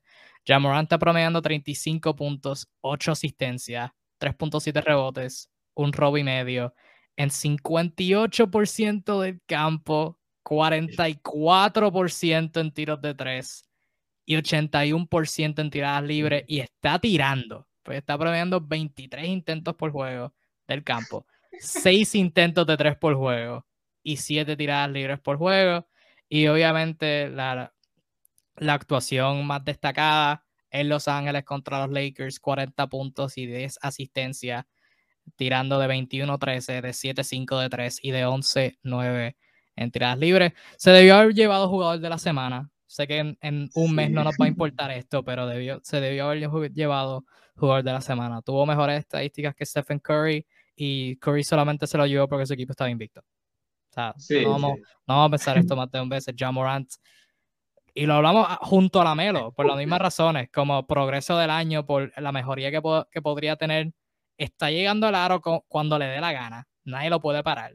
Y cuando le están dando el espacio, él dice, ok, tú me das el tiro, lo está tirando con confianza. El año pasado, en el play-in contra Golden State y en los playoffs se lo daban, pero él como que lo pensaba. Como lo pensaba dos o tres veces, hacían otra cortina, se iba por debajo, unos cuantos tribeitos y lo pensaba. Y lo estaba metiendo, pero nada del otro mundo este año con confianza y tienes la amenaza del tiro y tienes que defenderlo pegado y tiene la velocidad, tiene eh, la habilidad atlética de llegar al canasto y game, game over. Jamorant ha sido increíble. Increíble es poco. Una bestia, es una bestia. Es un grizzly, es un oso grizzly. O sea, es un secreto a los que me conocen que soy un enamorado de Jamorant desde el día uno. Eh, la camiseta que tengo de Yamoran es mi camiseta favorita. Y esto me, hace profundamente feliz. Uno, es horas antes de comenzar la temporada, le preguntaban a Yamorán sobre, bueno, sobre su puesto en la liga y él dijo clarito que él está entre los cinco mejores point guard de la liga. Eso generó suspicacia en muchos comentarios. Eh, algunos para burla, otros como que, bueno, no sé, o sea, no, no cayó bien, ¿no? Porque para muchos no está en ese nivel, lo cual es lógico, tomando en cuenta que es la posición con más talento en la liga. Yo dije, mira, yo el hombre tiene el talento para estar entre los cinco. No sé si lo sea, pero ¿por qué no? Está en el momento de crecer y otros están en el momento de empezar a descender. Eh, y, y, una muestra ha sido este pequeño eh, espacio. Mientras jugadores como Demian Lillard no ha jugado especialmente su mejor baloncesto, que estaría en ese top 5, ya Morán a sus 20 un 22 años está jugando modo bestia. Y es lo que se le pedía ya. Ya el año pasado comenzó muy como jugador de equipo, eh, muy pasador, muy fluyendo para los demás, lo cual es bueno. Ayudó a crear una química tremenda en, Memphis. Y al final de temporada, y llegó de periodo, se transformó en algo muy parecido a lo que estamos viendo desde el comienzo ahorita, que es la clase de perfil que tiene Jan Morán. Un tipo súper atlético, un salto vertical ridículo, con una plasticidad genial, con un buen drible y una seguridad y confianza que ya quisieran muchos. Además que está muy implicado con la franquicia, que es lo que me enamora. Es un equipo que es un, es, un jugador que nació para tener la camiseta de los Grizzlies. Eh, estos Grizzlies que juegan, no juegan muy lejanos al Britton Grind que, que, que, de la mejor época del pasado, así que, mira, divertidísimo. A mí no me parece una sorpresa la temporada, fíjate, porque esto no me sorprende. El tipo tiene ese talento para esto y, para cosas más. Arzuru, ¿qué, ¿qué, jugador, equipo o dato te ha interesado esta última semana? Rapidito para no pegarme en esto. Jugadores que, que me, han impresionado mucho. Ya lo mencioné hace rato, Sadik Bay, está haciendo 18 puntos por partido en, Detroit. Que yo sé que mucha gente no me impresiona Detroit, que es una locura, pero eh, es la manera como está consiguiendo los, los puntos. Eh, durante el off-season, el coach Casey había mencionado que Sadik Bay ya tenía que lidiar con el hecho de que al principio consiguió muchos puntos la temporada pasada porque nadie lo conocía, no estaba, era un novato de casi segunda ronda eh, y nadie sabía que era tan buen triplero. De hecho, no, no, se le percibía así ni siquiera desde la universidad, pero ya todos sabían el truco. O sea, no iba a ser sorpresa, iba a tener que acostumbrarse a marcas más agresivas cuando se pusiera en la esquina. Bueno, el hombre, si la como dice el dicho, si, si la Mahoma no viene, la montaña no viene Mahoma, Mahoma a la montaña. Bueno, el señor ha buscado la canasta, ha, surgido como un penetrador o como un scorer. No se le ha visto nada mal y es, repito, es la sensación. O sea, eh, para darlo de una manera, ahorita está promediando 2.3 pérdidas por partido. ustedes me dirán, ajá, ¿y qué significa eso? Significa que tiene la pelota en las manos. Porque tú solo pierdes una pelota cuando tienes posesión de la misma. Y si tienes 2.3 pérdidas por partido, pero estás haciendo 19 puntos, no es una mala relación. Este, hay jugadores que les puedo decir que promedian muchas más pérdidas siendo manejadores de bola. Entonces, eh, esa dinámica me parece genial ver a un tipo que está evolucionando rápidamente a, lo que se supone que era, ¿no? Porque estamos hablando de tipos que no son estrellas, tipos que están encajonados en un papel. Eh, te menciono por ahí David Mitchell, uno de los novatos de esta camada que ha llegado, de los tantos novatos que son legítimos, que están llegando, sin lugar a dudas, es una camada excelente la de este draft. David Mitchell, el jugador de 22 años, ex campeón de la NCAA con los Baylor Bears. Qué defensor. Lo hablábamos ahí, creo que lo hablaba mucho, el que ha visto partidos de Sacramento. Este tipo puede defender a cualquiera. A cualquiera.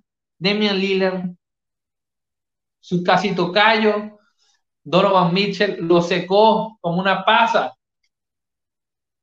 mira, los invito, el que quiera ver un partido de Sacramento, no lo vaya por el equipo, porque, pero véalo por él, se los pido. A los que viven hablando estupideces de que no se defienden, por favor, a todos estos descerebrados que viven repitiendo como loritos lo que los demás ponen en páginas de Facebook, vean un partido de Sacramento y vean a un tipo defender los 30 minutos que le da el coach, perseguir como un zombie veloz al que sea. O sea, o sea, es ridículo. ¿eh? Ya hemos visto situaciones contra, contra legítimas estrellas que, o sea, que son agotadoras, o sea, sofocantes. Es una marca sofocante. El tipo te persigue durante la cancha todo el partido. Eh, los dos primeros partidos, rapidito para hablar de él, se le vio siendo netamente defensor. Hasta el último partido, donde entró de la nada con 24 puntos y haciendo penetraciones que hacía en los Baylor Bears, donde era la primera y primera, segunda opción de tiro eh, tiene una facilidad para el cambio de ritmo que es bien alucinante, que le da una variedad a, Sacramento, porque no es como Fox que siempre va a correr rápido, sino que puede, puede switcharse bien rápido, lento, rápido, lento, para crear esa diferencia. Así que ojalá lo aprovechen más en ofensiva, porque le va a ser muy útil al coach Walton. Eh, pero sin lugar a dudas, es un defensor que da gusto ver. Eh, un jugador que tuvo cuatro años en la NCAA físicamente llega listo para jugar la NBA, está súper, súper dotado para jugar este deporte. Así que háganse un favor y vean al probablemente desde ya, probablemente desde ya, mejor defensor perimetral de la liga. Ojo con lo que estoy diciendo, es atrevido, pero el tipo tiene un nivel que, que da miedo, mete miedo. El tipo está para marcar a cualquiera. Así que, eh, para no extenderme, porque hay muchas sorpresas, como Ivan Mowley, eh, qué sé yo, Desmond Bain, otro jugador también muy, muy interesante hay muchas sorpresas, pero estas dos son, son las que más me, me han divertido, vamos a decirlo así. No sé cuáles son las tuyas, ¿qué? Bueno, aparte, aparte de Jamorant, hay varios jugadores, pero no quiero estar toda la noche acá. Este, tengo un dato, que es el dato de la actividad libre, del que hablaremos. Y este jugador me impresionó, antes de decirlo. Eh, Luis nos trae un dato, eh, comenta, yo les tengo un dato increíble este, KP de los Dallas Mavericks es el primer jugador en la historia de la NBA lesionarse en múltiples temporadas en los primeros tres partidos. Wow. No sé si eso sea real, porque pusiste un emoji de, de riéndote, así que no sé si sea real, pero si, puedes, si puedes confirmar la fuente, pues sería brutal y de ser cierto, wow. De ser, cierto, wow. Terrible. es un triste wow. Sí, exacto, literal. Este, pero aparte de los jugadores que me han impresionado dentro de la cancha, fuera de la cancha, y te voy a pasar este tema a ti, porque creo que te va a interesar.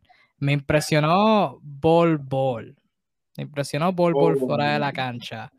Eh, en Twitter, él le dio like a un tweet que decía, y cito, ¿podrían los Nuggets traspasar a Bol Bol, por favor? Han tenido talento comiendo banca por tres años corridos. Eh, ¿Qué te ha parecido la situación de, de Bol De eso sí, debo aclarar que. Eh, o sea, se puede ver por ambos lados. Uno, Bol Bol, cuando ha tenido el tiempo, pues. No, ha hecho nada del otro mundo. No ha sobresalido tanto. Eh, por múltiples razones. Este, que quizás podemos entrar en, en específico en otro, en otro live.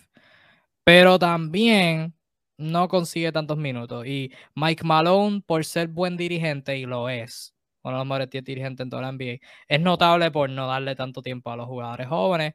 Muchos recordarán, ¿verdad? Parece hace tiempo ahora, pero antes de la pandemia Michael Porter Jr. no conseguía minutos. Jugaba bien y aún así era bien difícil para él conseguir minutos porque Mike Malone no le daba mucho tiempo por quizás falta de confianza, por no eh, querer meterle esa presión, toda la cuestión. ¿Qué te ha parecido la situación de Bol Bol y crees que, que, que, que fuera de Denver es que deba conseguir su oportunidad? bueno, no, lo voy a juzgar, ¿no? No lo voy a juzgar porque como todo jugador quiere, quiere jugar.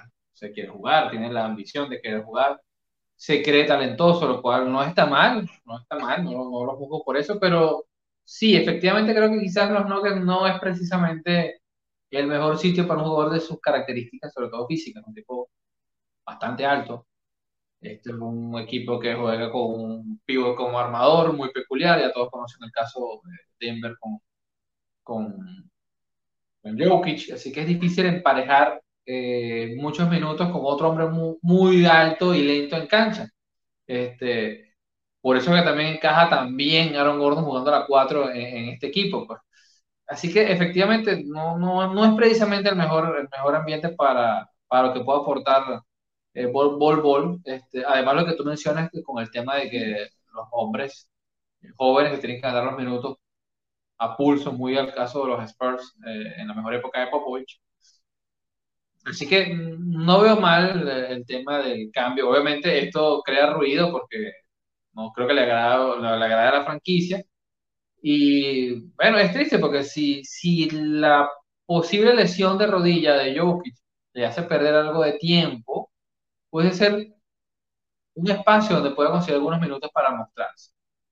Pero bueno, ya veremos qué trae esto. Yo, no creo que Volvol sea un, mal jugador per se. de hecho, un jugador me parece interesante por su capacidad para, abrir la cancha. Tiene un tiro bastante decente de arco, de arco profundo, como lo hacía su padre, eh, el, difunto Manu de Bol.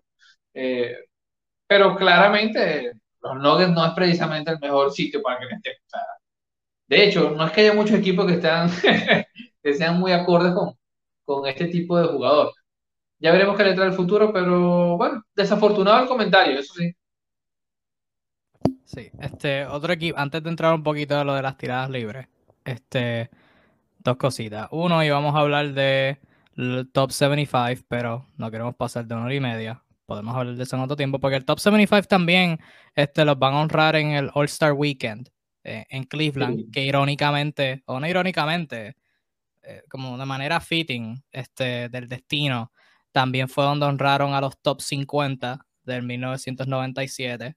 Así que no sé si fue eso, probablemente fue a propósito. Eh, pero ya para cuando llegue ese momento, pues hablaremos más a fondo de eso que va a surgir otra vez. Este, eso sí, Dwight Howard no estar es un crimen, es un crimen federal y alguien debe estar tiempo en la cárcel por eso bueno, yo, sí quiero hablar algo de eso, que eh, rapidito, algo positivo, bueno, y es que eh, durante la primera vez que se hizo este experimento, bueno y malo a la vez, porque esto es algo que, bueno, es, conmemorativo y a la vez cae en lo ridículo, y siempre se va alguien molesto a casa.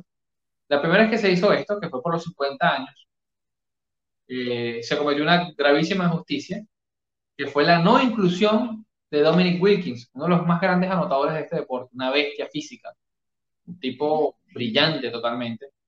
Eh, y ese pecado fue, fue subsanado. En aras de esa, hoy me vine con mi franela del 21, Nick, este, de los Atlanta Hawks del 86-87, y queremos aprovechar dar, dar gracias a la gente de arroba Jersey Shop, que hizo este gran regalo, esta confección totalmente personalizada con los nombres de este gran alero, gran alero eh, de origen francés, aunque bueno, este, americano como tal, que fue incluido esta vez, esta vez se corrigió este gran error y, está por lo menos en la lista de los 75, pero sí, ah, para no hablar mucho, el tema de Dwayne Howard, bastante lamentable, lamentable, es una falta de respeto, sin lugar a dudas caso Alex English también. Y otros beneficiados que mm, no sabemos por qué Bill Walton está ahí, no sabemos por qué Billy Cunningham, y así se nos va la vida. En todo caso, en todo caso, gracias de nuevo Jersey Shop por, por este regalo eh, a tu dosis de NBA. Síganlos, este, hacen franelas de este tipo, la que quieras, la que te dé la gana, el equipo más raro, el jugador más raro. Este, por ahí a lo mejor le vengo la próxima dosis de NBA con una de los Pacers del 86 de un jugador que ni se imagina. Así que bueno, este, iba a pedir la de Sput Web, Kevin, pero no soy lo suficientemente pequeño para, para lucirla como, como Dios manda. Ah, pues dámela a mí, dámela a mí, dámela a mí, yo me cinco ti te queda esta de Food Web, te queda, pero al giorno, al giorno. Sí, me falta Próximamente tenemos la de Bol Bol. Sí. sí. sería bueno. Este, pero dos cositas rápidas sobre la lista en términos generales, no, no en específico, porque ya todo el mundo es específico, todo el mundo lo ha hablado. Me pareció interesante, no voy a decir malo ni bueno, pero interesante uno, como tú bien mencionaste, estas listas se prestan para bien raro, porque no estás nombrando a los 75, que de hecho fueron 76, ¿ok? No, hubo un empate, no, se, sabe con quién, nunca se sabrá con quién, pero hubo un empate y la NBA no tuvo, no tuvo las de decir, ¿sabes qué? Rompan el empate. No, no, no, se fueron con 76, porque pues, no sé. Ahora, escuché un dato interesante que, o un dato, una pregunta interesante para en 25 años, cuando suelten los 100 mejores, van a haber 101, porque si van a mantener la lista de los 76. Va a ser bien interesante eso. Pero por eso mismo, porque mantuvieron a los 50 y no fue requerido que mantuviera a los 50. El requisito no fue mantener a los 50 y votar a nuevos 25. Eso fue que los que votaron, que fueron una combinación de jugadores, de, jugadores, este, Michael Jordan fue uno de los votantes, de hecho.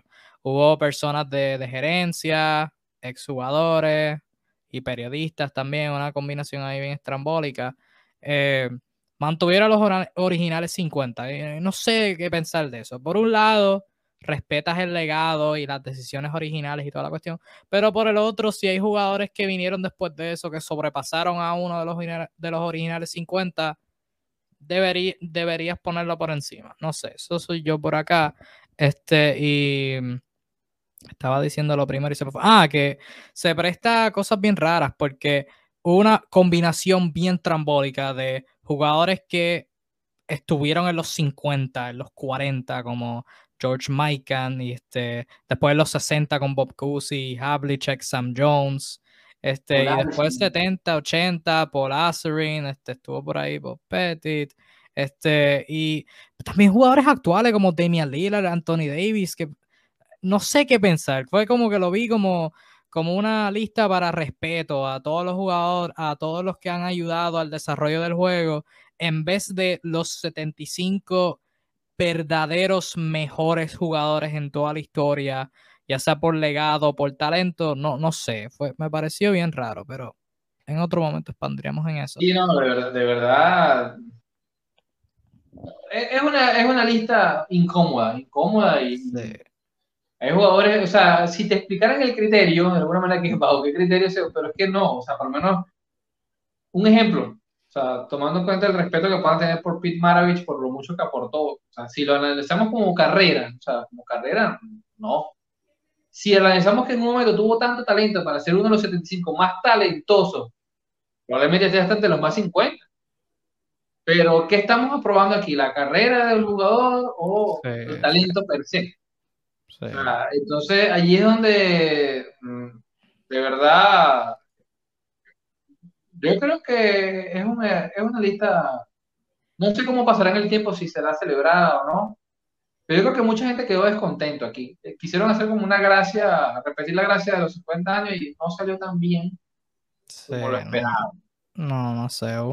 Hubo mucho, hubo, hay bastantes jugadores que yo que de esa lista y todo respeto por lo que hicieron por el juego y qué sé yo, pero cuando tienes jugadores como Dwight Howard, como Pau Gasol, Tony Parker, que no están en la lista por el mero hecho de dejar a los 50 y solamente poner a 25. Y cuando estás añadiendo 25, tienes a nombres como, como Curry, como LeBron, como Durant, como Kobe, como Tim Duncan, este, como James Harden, que son obvios, que no los puedes no, no puedes no ponerlos. Entonces, te creas un dilema que no te tienes que crear. Y es como que no, no sé, no sé. ¿eh? Fue bien interesante. Fue bien interesante. este, antes de entrar al último temita y no y dejarlo breve y no, este, me, me, me, me impresionó durante la semana los movimientos de un equipo no de NBA. Eh, estoy hablando del primer equipo latinoamericano en la G League, los Mexico City Capitanes. este, que uno, son el primer equipo latinoamericano, o sea, si sé que tenemos fanáticos de México, o sea, si están por el área, vayan a apoyarlo para que ese proyecto pueda durar, saluditos primero que todo, y segundo, pues vayan a apoyar ese proyecto para que pueda durar, ¿verdad? Todos, todos somos latinos, independientemente seamos de Puerto Rico, Venezuela, República Dominicana, whatever, este, todos somos latinos, y especialmente me interesó porque el equipo firmó a uno, dos, tres jugadores de raíces puertorriqueñas. Este, y un venezolano. Y un venezolano. ¿Cuál fue el venezolano? Garly Soto, uno de los jugadores más, más, vamos a decirlo, irreverentes, eh, jóvenes que tiene la liga y la selección. Sí, este, eh, del lado boricua firmaron a Jordan Howard, que es uno joven también. No ha jugado con la selección, pero es como que uno de los, de los proyectos jóvenes de, de Puerto Rico. Justin Reyes es otro que, y este Tyler Davis. Tyler Davis, no sé si lo recordarán, jugó en Texas AM con Robert Williams y este estuvo un tiempito con OKC antes de la reconstrucción eh, o antes de la reconstrucción esta masiva. Este jugó un tiempito con su equipo de G League, promedio 17.11 rebotes, dos tapones. Este, un par de jueguitos en el 2010, en el 2018-2019. Este, y todos los jugadores, todos estos jugaron en G League. O sea que me, parece interesante lo que la firma de los Boricuas, uno, y dos, que sea un proyecto así de, este, no latinoamericano, pero este, de hispano. O sea que, me, interesa mucho lo que va a ser. O sea, como el, similar al Ignite, que como que empezaron este proyecto para los jugadores que no quisieran ir a colegial, este proyecto para quizás desarrollar a todos los jugadores que, que, sean de, esta área, Latinoamérica y toda la cuestión, este, hispanos que no puedan tener oportunidades, pues ojalá pueda, pueda florecer este, y pues puedan tener éxito. Habiendo dicho todo eso, antes de irnos rápidamente, las tiradas libres. Iba, iba a no hablar de eso, pero es como que bien impresionante lo que hay en las tiradas libres. Ahora mismo, el promedio de tiradas libres alrededor de la liga es de 19.9 9. La menor cantidad en la historia de la NBA. La segunda menos cantidad fue el 2017-2018 cuando el promedio fue 21.7. O sea que dos intentos menos. Y es interesante porque las faltas por juego son más. Estas estadísticas cortesía de, de un escritor de, la NBA. Eh, las faltas el año pasado por juego estaban en 38.6. Este año están en 39. Faltas por, por juego por cada 100 posesiones. El año pasado estaban en 19.2. Este año están en 19. no por tanto. Sin embargo, el intento de tiradas libres por cada intento de tiros del campo, o sea, el free throw rate eh, que hay en la NBA ahora mismo. El año pasado, por cada tiro del campo, se intentaba 0.24.7 tiradas libres por juego. Este año el número está en 0.218. O sea que 3 menos. Ha sido increíble. Y yo creo que lo principal ha sido, uno, obviamente, cuando tú miras los datos de, la menor cantidad de tiradas libres intentadas por juego, eh, todos los años son de los 2010, de 2015 para acá porque hay más tiros de tres intentados y pues hay menos penetraciones, y si hay menos penetraciones hay menos faltas, y si hay menos faltas, pues menos tiradas libres y toda la cuestión. Este, pero lo principal ha sido la regla, el cambio de regla, lo que ha sido este, el ajuste de, de no darle falta a jugadores que, que, vayan hacia los jugadores ofensivos, que brinquen hacia ellos, lo de la pierna, este, y otros ajustes así aparte de las razones, porque las razones, pues es como que whatever, esa es la principal realmente. Fuera de eso, pues más intentos de tres, como que bastante fácil para decirlo.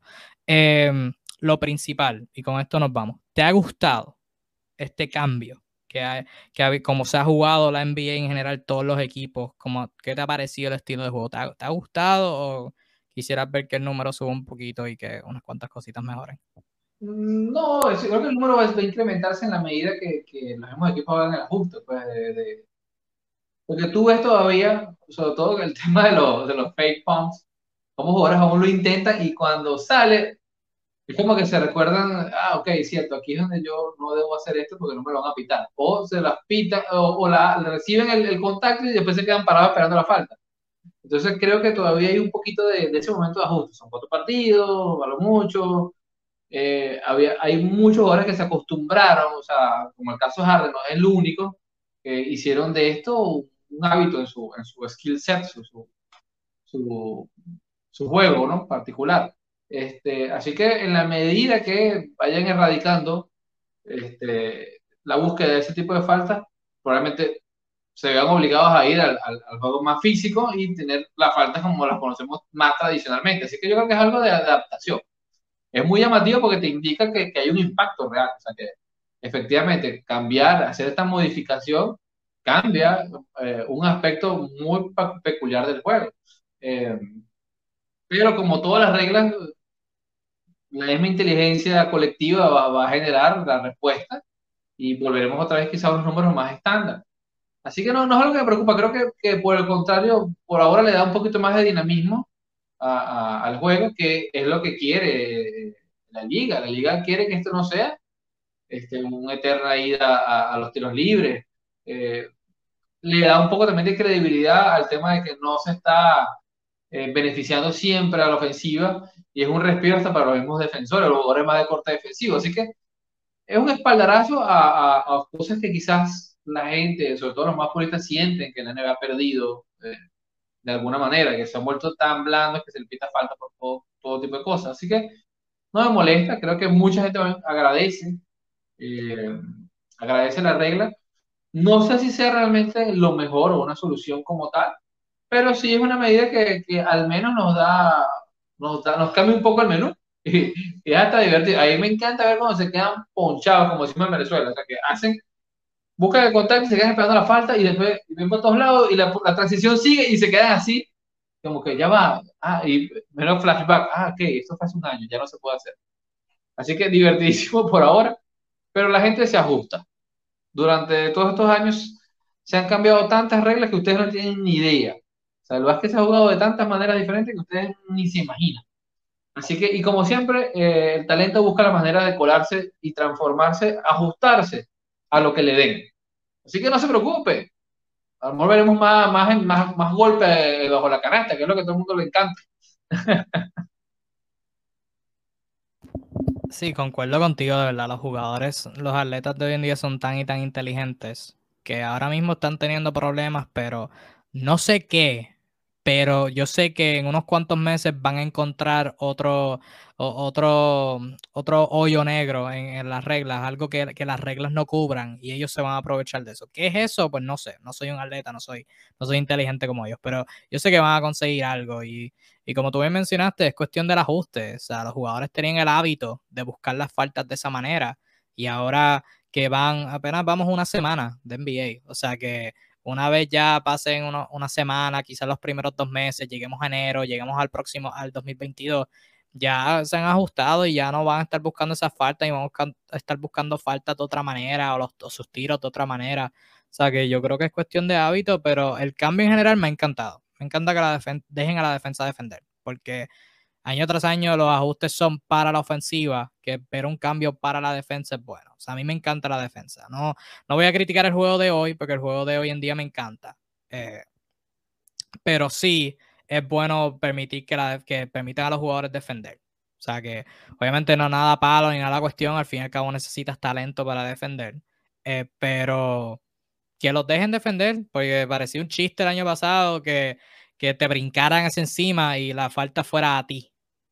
O sea, defender. Si el jugador ofensivo está invadiendo el espacio, la falta es para él o no cantes nada. Me ha gustado el cambio y en, unos cuantos meses vamos a encontrar algo nuevo para quejarnos, porque los jugadores va, Harden va a encontrar un, un, un flaw en las reglas este, y todos los grandes jugadores van a encontrar algo. Así que vamos a darle tiempo al tiempo. Pero por ahora, para Harden ha sido especialmente complicado. Especialmente complicado. Yo lo tengo en fantasy, así que más vale que enderece. Pero fíjate que para Corey no, este fue Corey, que, que sí se ha beneficiado bastante también de, de, de, esa antigua regla. No, bueno, sí, ok, ya no me sale esto, pero. Él puede tirar de 40 pies lejos del El que la mete, la mete. Sí, exacto.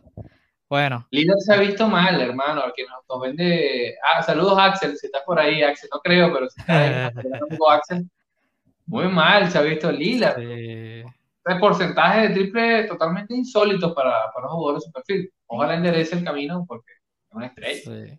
Se ha visto terrible. Va a ser tema de énfasis en estas próximas semanas, al igual que Chicago, al igual que todo el mundo. La NBA apenas está comenzando, o sea que estas primeras ediciones, quizás un poquito largas, estamos emocionados de, hablar del baloncesto, que está pasando en realidad, este, y nada de, rumores fuera de la cancha ni nada así. Así que es un placer estar de vuelta. nosotros no estamos de vuelta, nosotros nunca nos fuimos. Es un placer que la NBA esté de vuelta y poder hablar de toda esta acción. Así que nada, hasta aquí dejamos esta edición de Tu Dosis de NBA de esta semana. La semana que viene, lo que sea que pase en la NBA, ténganlo por seguro que nosotros estaremos por acá hablando de eso. Así que nada, mi gente, denle like, este, compartan la transmisión, compartan nuestra página, denle like a la página, follow y toda la cuestión. Todos los buenos posts que hacemos, análisis y toda la cuestión. Arzuru tiene sus buenos análisis, Naldo también, Madrid también. Yo ya mismo vendré con los míos, tengo algo interesante por ahí este, cocinando y luego durante la temporada vendremos con más. Así que manténganse en sintonía. Todos sí también todos los miércoles por acá, 7 pm aproximadamente, por el Facebook de NBA Discussion. Así que hasta la próxima, mi gente. Tengan una linda noche, disfruten de la NBA y cuídense mucho. Bye.